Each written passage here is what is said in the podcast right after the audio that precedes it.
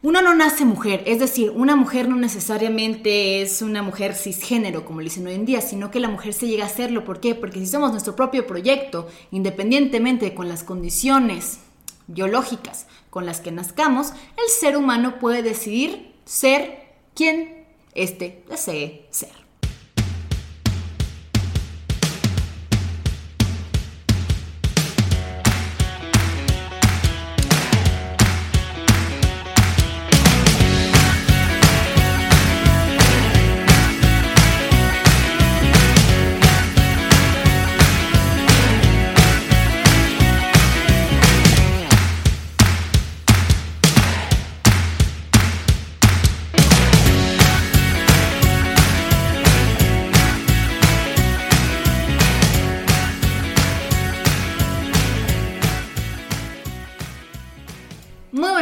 Buenas tardes, buenas noches. Bienvenidos sean a otro episodio de Kairos Podcast. Aquí yo soy host Michelle Nadine.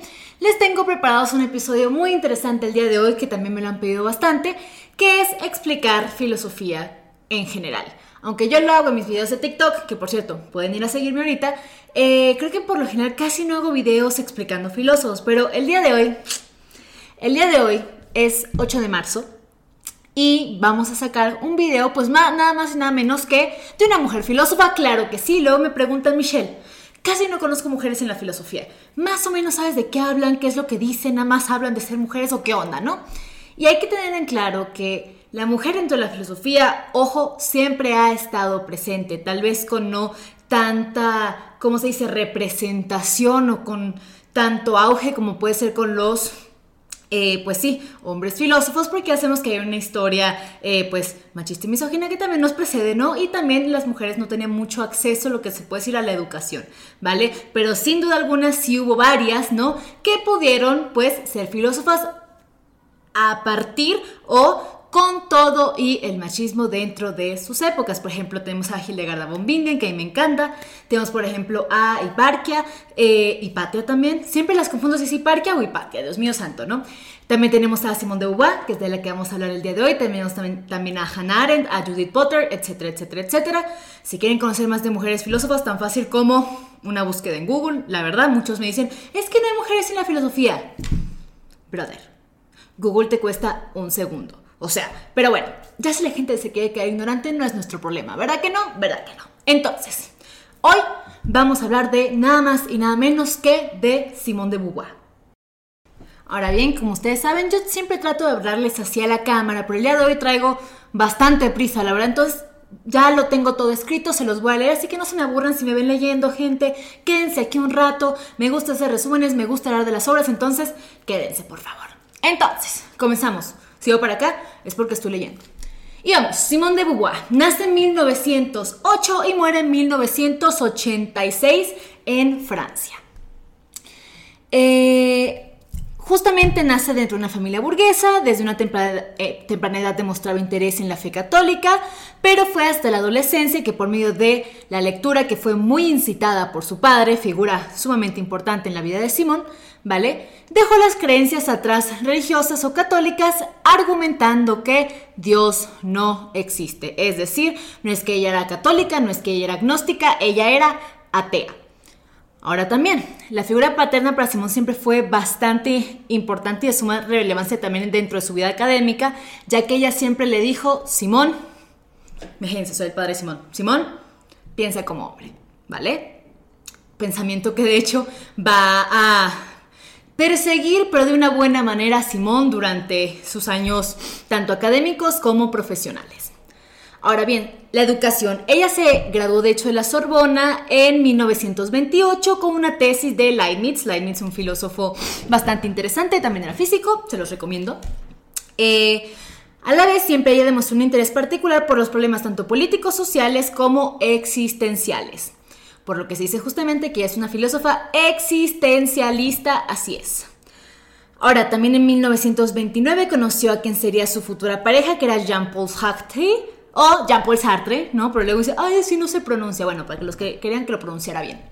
Jean-Paul Sartre eh, hace cuenta que ellos eran pareja y muy bonito, pero lastimosamente nada más se le conoce a Simone de Beauvoir, o mayoritariamente se le conoce a Simone de Beauvoir, por ser la novia de Sartre, más allá que por su trabajo académico o profesional dentro de la filosofía, más no implica o significa que su trabajo es de menor calidad. A mí en, lo personal me gusta mucho qué es lo que dice Simone de Beauvoir. Varios puntos se las doy más a Simón, a que Sartre, pero pues bueno, tenemos otro episodio de Sartre por si lo quieren bien eh, eh, ver y ahí le contamos un poco del chismecito, ¿no? Pero ahorita, ahorita aquí no es chisme. Entonces, a partir de 1931 empezó a impartir clases en los liceos de tanto Marsella, Rouen y París y posteriormente en 1941 y en 1943 dio clases en la Sorbona eh, justamente su periodo en la Sorbona fue un poco corto porque se decía que Simón pues se acostaba con sus alumnas y le echaron, ah, ¿verdad? Pero lo que es Sartre, Camus, ahí sí no les decían nada, pero a Simón sí le echan. Pero bueno, no que está bien acostarse con sus alumnos, pero a unos sí, otros no, o es, para todos o es para ninguno, pero bueno. Ojo, Simón sí sabía que Sartre tenía sus aventuras con, con sus alumnas, pero tenía una relación abierta, así como los franceses, ¿vale? Ahora, ¿qué pasa también, no? Eh, me voy a meter más o me voy a centrar más en la parte del existencialismo de Simone de Beauvoir. Ella dice, y cito, que nada nos defina, que nada nos sujete, que sea la libertad nuestra propia sustancia. Como ya lo sabemos, el existencialismo parte de la idea de que la existencia precede a la esencia. Es decir, que primero existimos y luego nos encontramos en el mundo o encontramos nuestro sentido, razón de ser dentro de él. No es como que venimos con un destino, no es como que venimos con una naturaleza predeterminada a ser buenos, malos, eh, inteligentes o tontos, etcétera, etcétera, sino que tiene que ver con esta idea de que el ser humano nace libre el ser humano es aquel que se hace a sí mismo, aquel que se construye a sí mismo. ¿Desde qué? Pues desde su libertad. Y esto es algo que también postula y sostiene Simón de Beauvoir. Y sigo. También cito, dice, Lejos de que la ausencia de Dios autorice toda licencia, al contrario, el que el hombre esté abandonado sobre la tierra es la, razón, es la razón de que sus actos sean compromisos. ¿A qué se refiere? Tenemos la idea de que los filósofos existencialistas o que los ateos como tal, o esta idea de que si Dios no existe, entonces todo se vale. Simón y los existencialistas dicen, ah, ah, no es como que si esté Dios o no todo se valga. La cosa es que independientemente si hacemos un compromiso con Dios, ¿no? ¿Qué mejor que hacer un compromiso en este caso con la humanidad y con nosotros mismos? Independientemente si crees que existe un Dios o no. ¿Hasta qué punto tenemos actos autónomos a, actos heterónomos? Esto lo dice Kant. De hecho, la heteronomía tiene que ver con actos condicionados. Si hago A es porque entonces B. Por ejemplo, no hago el mal porque me voy a ir a la cárcel. En vez de saber que no debo hacer el mal porque eh, no está bien robarle a otras personas. ¿vale? La autonomía se hace desde la convicción, la heteronomía se hace prácticamente desde un condicionamiento castigo-premio, eh, lo cual los existencialistas ateos, porque no todos eran ateos, como Kierkegaard, por ejemplo, el padre del existencialismo no era ateo, creía en Dios, pero justamente Simón dice, es que no es que Dios te dé licencia o no para hacer las cosas, justamente el hecho de que no exista un Dios es lo que más debe hacer que te comprometas con la humanidad entera, ¿vale? Lo cual es algo muy interesante. Porque si hablamos de la libertad, y esto es algo que luego tendemos a confundir mucho, la libertad y el libertinaje. No es lo mismo ser libre a hacer lo que nos dé la gana, que es muy distinto. El libertinaje tiene que ver con hago lo que me dé la gana y no me importa eh, perenganito o sultanito, no me interesa. La libertad, por otro lado, siempre conlleva responsabilidad de nuestros actos, ¿vale? La libertad sin una responsabilidad no es una libertad, es libertinaje hacer lo que nos dé la gana. ¿Por qué? Porque la libertad siempre implica un compromiso con aquellas opciones o decisiones que tomamos en el mundo o en la existencia como tal. Por eso el existencialismo, ¡oh! Me encanta.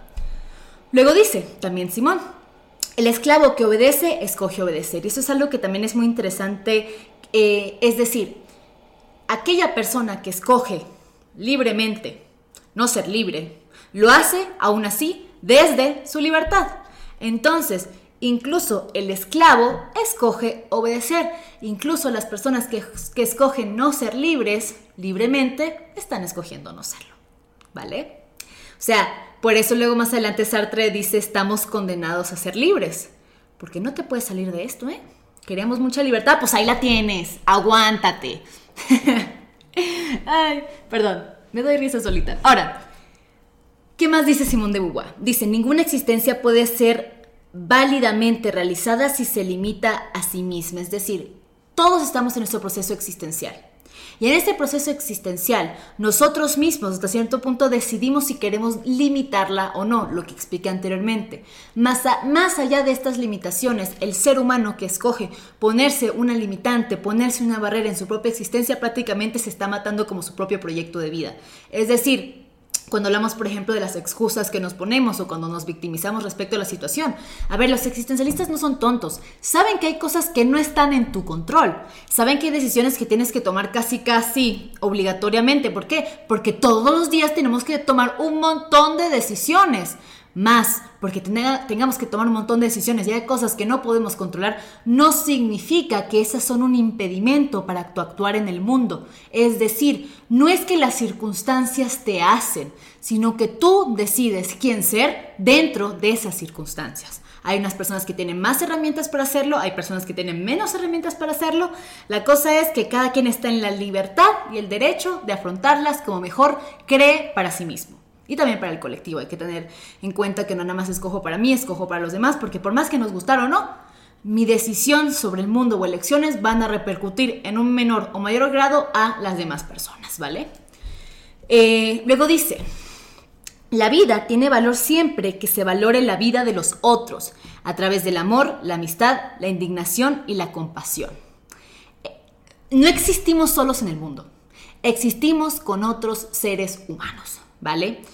¿Y cómo es que yo me comprometo, tomo decisiones, ¿no? Sin comprometerme al mismo tiempo con las demás personas que están existiendo junto conmigo. El compromiso no nada más tiene que ver conmigo, sino con todos los demás a los que perjudica o beneficia la decisión que yo voy a tomar. Y creo que un ejemplo muy claro en donde hemos visto esto es en el COVID, ¿no? Si yo decido salir a la calle sin cubrebocas, sin juntarme con gente que le da COVID y luego regreso a mi casa con mis abuelitos, ¿qué es lo que va a pasar? Pues los voy a contagiar y tal vez van a morir, ¿no? Entonces, ¿a qué, qué, podemos ver con esto? Las elecciones que yo tomo en el COVID, es creo que mucho más obvio de ver, ¿no? Puedo perjudicar a las demás personas porque yo lo decidí. Si tú te quieres morir tú solo adelante, pero toma en cuenta que hay otras personas viviendo alrededor tuyo y que las puedes afectar. ¿Vale? Entonces siempre es actuar tomando en cuenta también lo que yo quiero, pero también tomando en cuenta qué es lo mejor tanto para mí y para los demás. Obviamente no es bueno para mí tampoco enfermarme de COVID, ¿vale? Como, tampoco sería bueno para mí enfermar a mis abuelitos, que en paz descansen, ¿no? No por, no por COVID, hace muchos años murieron, ¿eh? Que así me van a culpar. no, no es mi culpa. Ahora, eh, continuamos. Y dice, ah, qué bonito, dice, el hombre no es ni una piedra ni una planta y no puede justificarse a sí mismo por su mera presencia en el mundo, es decir, nada más porque existes. El hombre es hombre solo por su negación a permanecer pasivo, por el impulso que lo proyecta desde el presente hacia el futuro y lo dirige hacia cosas con el propósito de dominarlas y darles forma. Para el hombre eh, existir significa remodelar la existencia. Vivir es la voluntad de vivir. Perdón, es que necesito acercarme un poquito más para verlo, pero si no me desenfoco de la cámara. Ahora, ¿qué se refiere justamente Simón de Beauvoir con todo esto? No nada más nos basta con existir, sino de guiar nuestra existencia, aquello que nosotros creemos eh, lo mejor para nosotros o aquello, aquella persona en la que yo me quiero convertir. ¿Vale? Somos nuestro propio proyecto, somos como un edificio. Decidimos si tumbarlo, decidimos si remodelarlo, si hacerlo más alto, más pequeño, más moderno, más vintage. Esa es la existencia, eso somos nosotros, ¿vale? Por eso la vida se nos presenta desde el existir y ese existir lo estamos constantemente resignificándolo, dándole sentido y modelándonos a nosotros mismos para afrontarnos a esto que tiene que ser pues la existencia misma o la vida. Lo que, puede, lo que luego puede llegar a ser bastante pesado, no lo voy a negar. Ahora, ahora sí, viene lo bueno. Y ya vamos a empezar a hablar de una de sus obras más distintivas e importantes de Simone de Beauvoir, el cual se llama El Segundo Sexo, se los recomiendo muchísimo y aunque lo he recomendado, luego me dice mucha gente que se le ha costado un poco entenderlo, eh, por lo cual lo vamos a explicar el día de hoy, así. Ahora, el segundo sexo, ¿no? Esta obra fue sumamente importante tanto para el movimiento feminista del siglo XX como el movimiento actual. En esta obra se critica el papel que ha tenido la mujer tanto a nivel marital, político, social y cultural, al igual que se postuló en contra de la opresión y supremacía masculina sobre la femenina y todas las demás formas que no son masculinas, la exclusión de la mujer tanto a nivel académico como profesional. Y sobre todo postuló la, la liberación de la mujer atada a las concepciones de sexo slash género. Aunque en ese momento no se hablaba de género, se presupone o luego muta la obra con las nuevas interpretaciones que hemos tenido que en realidad se refiere a la parte del género. Y eso es algo muy interesante que se relaciona con el existencialismo, que dice Simone de Beauvoir, porque dice, no se nace mujer, se llega a serlo. Por eso dicen que tiene tintes de la parte del género. Ya sabemos que el sexo es prácticamente pues, con lo que naces y el género es en realidad con lo que te identificas a grandes rasgos, ¿vale? Ahora, uno no nace mujer, es decir, una mujer no necesariamente es una mujer cisgénero, como le dicen hoy en día, sino que la mujer se llega a serlo. ¿Por qué? Porque si somos nuestro propio proyecto, independientemente con las condiciones biológicas con las que nazcamos, el ser humano puede decidir ser quien éste desee ser. Ahora también dice, ningún destino biológico, físico o económico define la figura que reviste en el seno de la sociedad la hembra humana. La civilización en conjunto es quien elabora ese producto intermedio entre el macho y el castrado, al que se califica como femenino. Y aquí hay que tener algo muy claro cuando hablamos de masculinidad. Cuando hablamos de masculinidad, quiero que entiendan que no todos los hombres entran en esta idea de masculinidad por más que hayan nacido con su pene, ¿no? Eh, la masculinidad tiene que ver, por ejemplo, por eso se habla tanto de esto, hombres, lo que se conoce como exitosos, es decir, con mucho dinero, con grandes cargos a nivel corporativo, profesional, eh, por ejemplo, hombres con una buena salud física, no necesariamente mental, una buena salud física, es decir, que no presenten algún tipo de discapacidad. Eh, también tienen que hasta cierto punto tener ciertos rasgos físicos, por ejemplo, por lo general aquellos hombres blancos, por ejemplo, o adultos, por así decirlo. Eh, también la masculinidad no solo tiene que ver con eso, sino que también tiene que ver, pues sí, básicamente con eh, el rol social que un hombre puede tener en sociedad, por ejemplo, aquel que manda o aquel que tiene más poder sobre o que ejerce poder sobre otros, aunque sea de manera por la fuerza o físicamente, lo cual creo que es una estupidez, pero bueno, cada quien hay sus cubas, ¿no? Ahora, eh, tenemos que entender que no, o sea, todo aquello que no entra en lo masculino termina siendo oprimido por lo masculino, ¿vale? Por ejemplo, las comunidades indígenas las personas con discapacidad, las personas con escasos recursos, las mujeres, los niños, etcétera, etcétera, etcétera. Todo eso no entra en el papel o en el marco masculinidad o masculino. Por eso dice, el hombre se define como ser humano y la mujer como femenina. Cuando ella se comporta como un ser humano, se dice que está imitando al varón. Creo que quedó bastante claro. Ahora, eh, también Simone de Beauvoir fundó con otras colegas feministas la Liga de los Derechos de la Mujer en Francia, la cual pretendía luchar contra la discriminación, desigualdad, opresión y subestimación de la mujer. Fue la primera en hacer la distinción entre sexo y género y mediante el trabajo Ah, mediante el trabajo ha sido como la mujer ha podido franquear la distancia que, que, la separa del hombre. El trabajo es lo único que puede garantizarle una libertad completa, y que es cuando estamos hablando de una libertad económica. Es decir, no depender financieramente de los hombres para poder subsistir. Pero también tenemos que entender eh, esta otra parte de que pues justamente hemos necesitado, bueno, no hemos necesitado, no nos han dejado de otra más que ser esposas, básicamente, ¿no? Para poder tener algún tipo de ingreso, ¿vale? Esto lo podemos ver creo que a más detalle prefiero recomendarla a ella, no que Simón de Bois no lo, diga, pero me gusta mucho cómo lo hace, es, esta Silvia Federici, de hecho es una historiadora, eh, está viva hoy en día, eh, y habla un poco de esto, de la emancipación de la mujer mediante eh, su libertad económica. ¿Vale? Se los recomiendo muchísimo, es una gran filósofa, bueno, sí es filósofa, ¿para qué les digo? No, sí es filósofa, ¿no? Y tiene un libro, ay, ahorita se me olvidó el nombre, déjalo googleo, que ya tengo aquí esto, ah, era Silvia Federici, ya tenía un libro muy interesante, ajá, que hablaba, aquí lo tenía, de Marx, de hecho, ella hacía una crítica a Karl Marx. Dice El patriarcado del, del salario, críticas feministas al marxismo. Muy buen libro, se los recomiendo.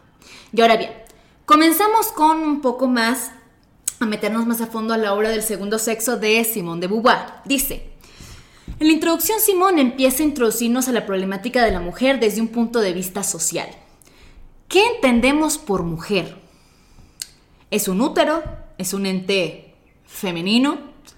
¿Un constructo social? ¿Una vagina?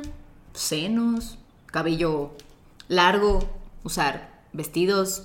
¿Ser madre? ¿Sumisa? ¿Qué es ser mujer?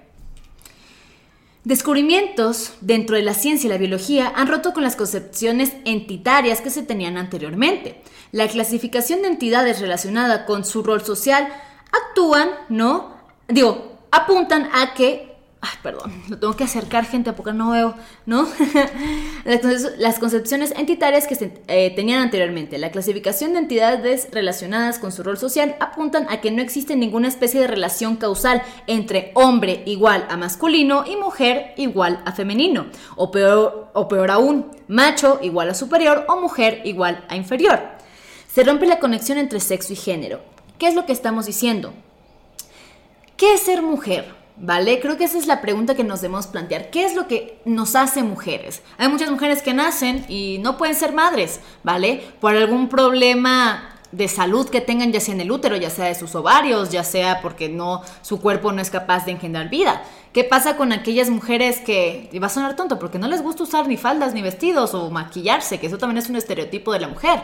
No son mujeres. ¿Qué pasa con las mujeres que no tienen los senos grandes o que nacen, no sé, con copas Ah, por ejemplo, dejan de ser mujeres. ¿Qué pasa con las mujeres? Etcétera, etcétera, etcétera. ¿Vale?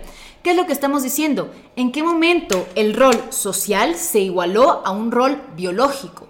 Porque pareciera que estos conceptos de masculino, femenino, superior, inferior se crearon de hecho hasta después. No necesariamente por un orden biológico, sino por un orden social. ¿Vale? Por eso, dice Simón de Beauvoir, y cito, las mujeres son aquellos seres humanos que reciben arbitrariamente el nombre de mujer. Es decir, que se le encasilla en una categoría, ya sea por su función social, biológica, política, sexual, etc. La mujer siempre se ve dentro de una categoría, mientras que el hombre nunca se pregunta o se plantea su condición de género como un problema o limitante ante la sociedad. Se da por facto que este es un miembro socialmente aceptado que no debe pelear por su puesto, mientras que la mujer se le ve señalada por el hecho de ser mujer. ¿En qué momento el hecho de ser hombre fue un impedimento, por ejemplo, para conseguir trabajo? ¿No? Eres hombre, ¿qué importa? Eres mujer, mm, no sé si contratarla porque tal que luego se embaraza y luego ya no me sirve, ¿no? Y luego ya no me es tan útil, ¿no? Y esto pasa, damas y caballeros. Lastimosamente sucede, ¿no? Por ejemplo, que no podemos tomar decisiones de altos rangos o de un peso importante en las empresas porque somos muy emocionales. No sé si ustedes sabían, pero de las hormonas que las mujeres expulsan, ¿no? Cuando están menstruando, por lo cual se nos ridiculiza tanto, ¿sabían que es testosterona? Dato interesante.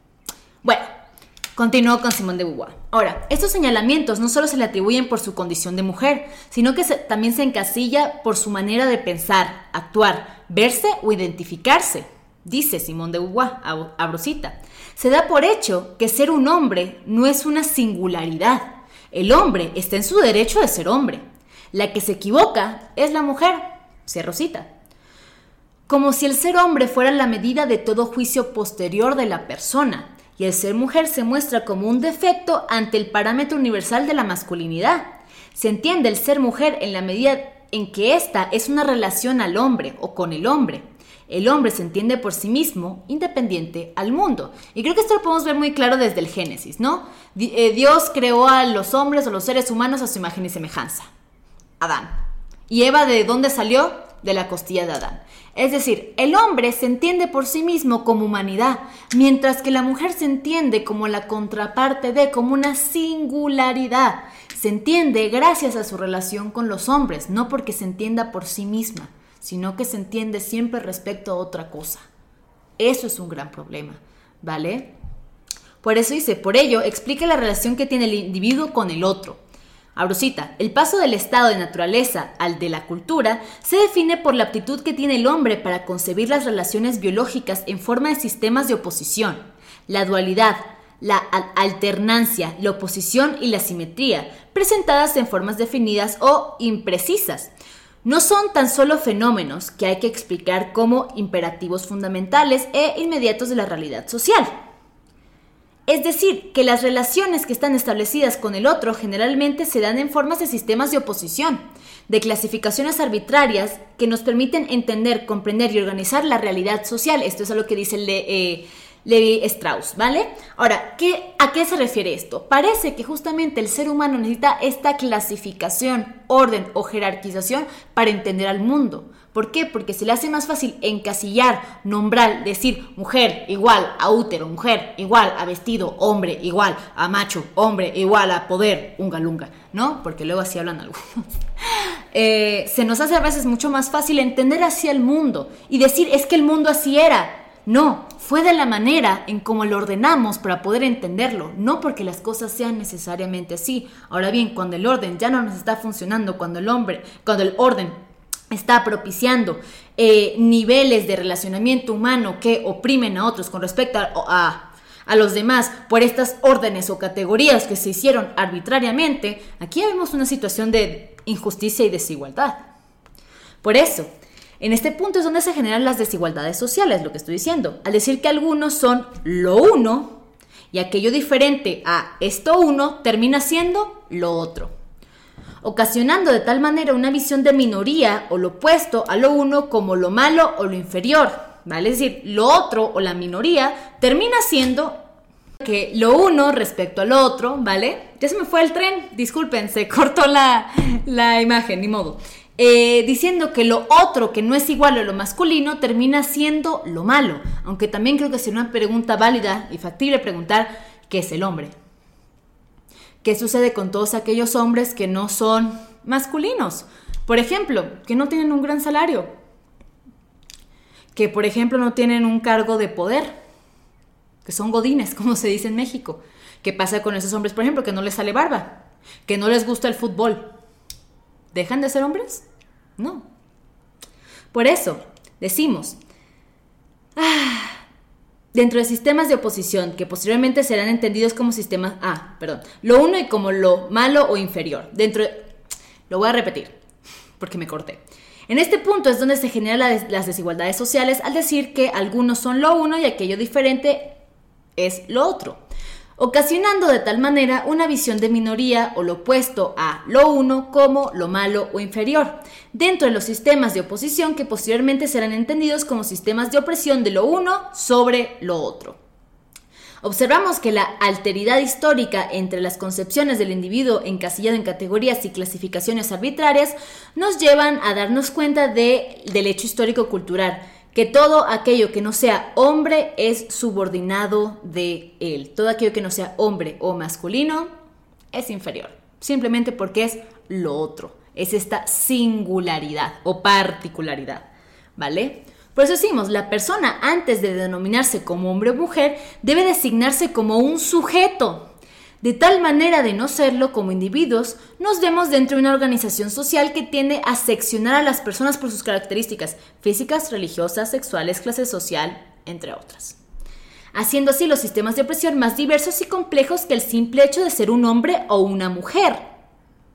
Porque la opresión, damas y caballeros, no nada más se encuentra dentro de esta organización patriarcal, sino que también existen modos de opresión, por ejemplo, la cultura LBGT, LGBT, por ejemplo, también, por ejemplo, las personas de escasos recursos, como dije anteriormente, las personas con discapacidad, las personas de comunidades indígenas o afro mexicanos, afrolatinos, afroamericanos, etcétera, etcétera, etcétera. Por eso, la división de los sexos es un hecho biológico, no un momento de la historia humana. O sea, ¿no? Que no podemos aprovecharnos de la condición biológica de los sujetos para beneficiarnos en relaciones de amo y esclavo, Wink, wink, Hegel.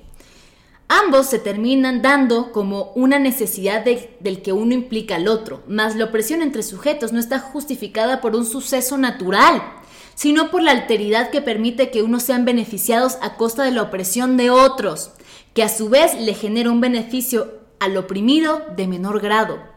Abrosita. De esta forma, la mujer no se reivindica como sujeto, porque carece de medios concretos para hacerlo, porque vive en el vínculo necesario que la ata al hombre sin plantearse una reciprocidad y porque a menudo se complace en su alteridad. ¿Vale? Por ejemplo, este tipo de relaciones de opresión y conveniencia se ven tanto en el plano político, privado, matrimonial, religioso, institucional, educativo, económico, profesional, entre muchos otros rubros de la sociedad. Vivimos en una sociedad que se beneficia de la condición de género para privilegiar al hombre burgués, blanco, heterosexual. Por eso, ¿no? ¿A qué me refiero? A ver, a ver, rápido. ¿A qué se refiere Simón de Beauvoir justamente cuando habla de estos eh, como beneficios, entre comillas, que te puede llevar relacionarte con el oprimido? Por ejemplo, ¿qué beneficios, no? Y beneficios muy entre comillas, ¿eh? Porque son como las obras. Es como, si te tratamos mal, pero mira, no tienes que trabajar. Sí, pues estoy con un esposo que me pega y que me tiene el, trabajo de la casa a mí sola y la crianza de los niños y aparte siempre lo hago mal y aparte no puedo tener ni siquiera mi propia cuenta bancaria, no puedo votar. O sea, ¿qué onda? ¿No?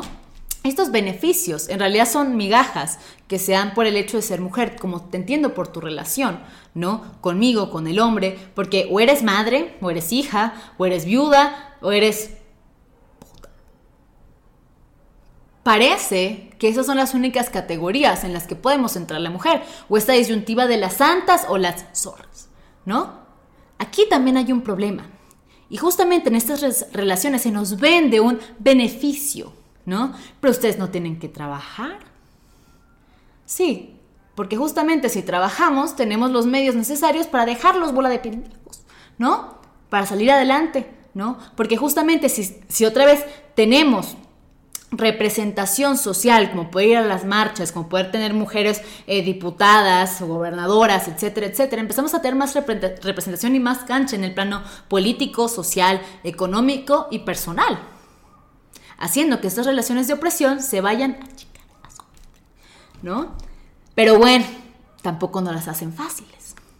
Por eso se busca la igualdad entre hombres y mujeres tomando en cuenta la interseccionalidad de los casos y su y sin demeritar o desprestigiar sus posturas. La lucha feminista busca eliminar los sistemas de opresión y reconocer las distintas realidades que implican las relaciones de amo y esclavo del siglo XX y en este caso pues, siglo XXI. No podemos pedir una emancipación única y exclusiva de un sector femenino determinado, sino que debemos evaluar la condición humana inversa en una alteridad respectiva para reivindicar los valores, juicios, paradigmas, creencias, tradiciones, leyes y culturas que perpetúan las relaciones de desigualdad. Es decir, ¿vale? Esto es cuando hablamos de la interseccionalidad y aquí voy a dar un poco de mi opinión personal respecto a este tema. Eh, que tiene que ver también con eh, incluir a las mujeres trans o no dentro del movimiento feminista, porque hay una parte del feminismo eh, que creo que es eh, feministas radicales excluyentes que justamente excluyen a pues las mujeres transexuales. Quiero que entendamos de un primer momento que porque seamos feministas no significa que todas queremos y esperamos lo mismo. Y también está bien, ¿por qué? Porque significa que hay pluralidad dentro del mismo movimiento. ¿Qué movimiento seríamos si silenciáramos otras voces nada más porque no, no se lleva con la nuestra o no comparte nuestra misma postura? ¿Vale? Ahora, cuando hablamos de la interseccionalidad es entender cada caso que es ser mujer. Es decir, damas y caballeros, no es lo mismo ser Simone de Beauvoir en el siglo XX, una mujer educada de la alta sociedad, ¿no? A ser una mujer de su misma época, por ejemplo, de raza negra, ¿no? De escasos recursos que trabaja en una fábrica.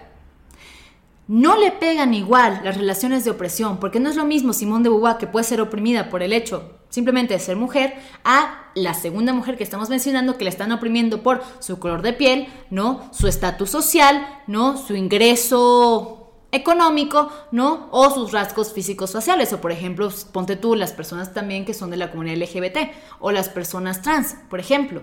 Hay cada caso a no todas se nos oprime de la misma manera. La cosa en la que todas podemos estar de acuerdo es que se nos oprime simplemente por el hecho de ser mujer, ¿vale? Y eso termina siendo un gran problema. Tal vez yo, ¿no? Que soy blanca, tal vez no me oprimen igual que una persona que es de una comunidad indígena aquí en México. No es lo mismo, ¿no? Mas eso no significa que no estemos aquí todas en la misma lucha. ¿Vale? Porque no nada más yo lucho por mí, las mujeres blancas, y a ver, no es como que yo busco representar a nadie, para ser honestas, ¿no? Es apoyar el movimiento en general, ¿vale? Pero tiene que ver con el hecho de encontrar pluralidad dentro del movimiento. ¿Por qué? Porque las relaciones de opresión no nada más afectan a las mujeres, afectan a todo aquello que no es masculino, a las personas con discapacidad, a las personas de comunidades indígenas, a las personas eh, de otro tipo de color de piel, ¿no? A las personas, por ejemplo, de la comunidad LGBT, a las personas trans, a las personas con discapacidad, etcétera, etcétera, etcétera. Todo aquello que no sea entendido como masculino lo afecta. Por eso decimos que también el patriarcado afecta a los hombres, aunque muchos los quieran ver o no, porque constantemente están con esta presión de ser masculinos, ¿no? Hasta tomando la higiene personal, ¿no? Como si fuera un indicio de homosexualidad, cuando se llama higiene básica. Y hasta qué punto, ¿no? Estas relaciones de, de, de, opresión nos van a seguir funcionando.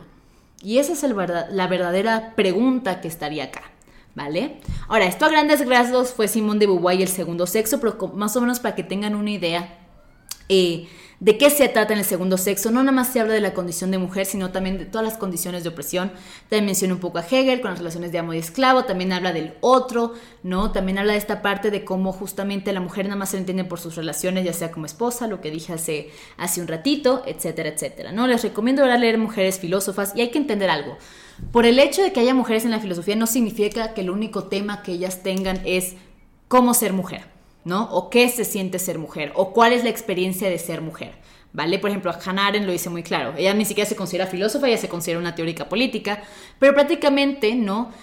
Ser mujer no es simplemente hablar de la condición de ser mujer, porque también tenemos otras aportaciones a nivel filosófico, a nivel de la psicología, de la física, de la ingeniería, del derecho, etcétera, etcétera, ¿vale? Ahora, ¿qué podemos hablar de nuestra condición de ser mujer? Claro, ¿por qué? Porque es una experiencia de mundo distinta y es otra perspectiva. Lo importante aquí es dar a conocer esta pluralidad, estas distintas realidades que enfrentamos todas las personas, porque hay diferentes realidades como personas hay en el mundo, lo cual también es bueno de escuchar. ¿Vale? También es bueno de tener o de tomar en cuenta.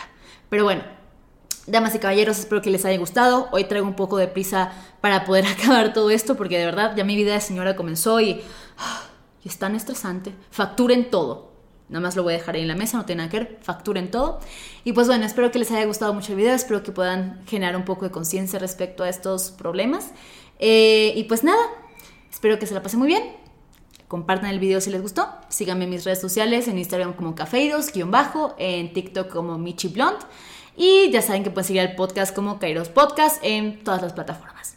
Espero lo disfruten mucho y hasta luego. Bye.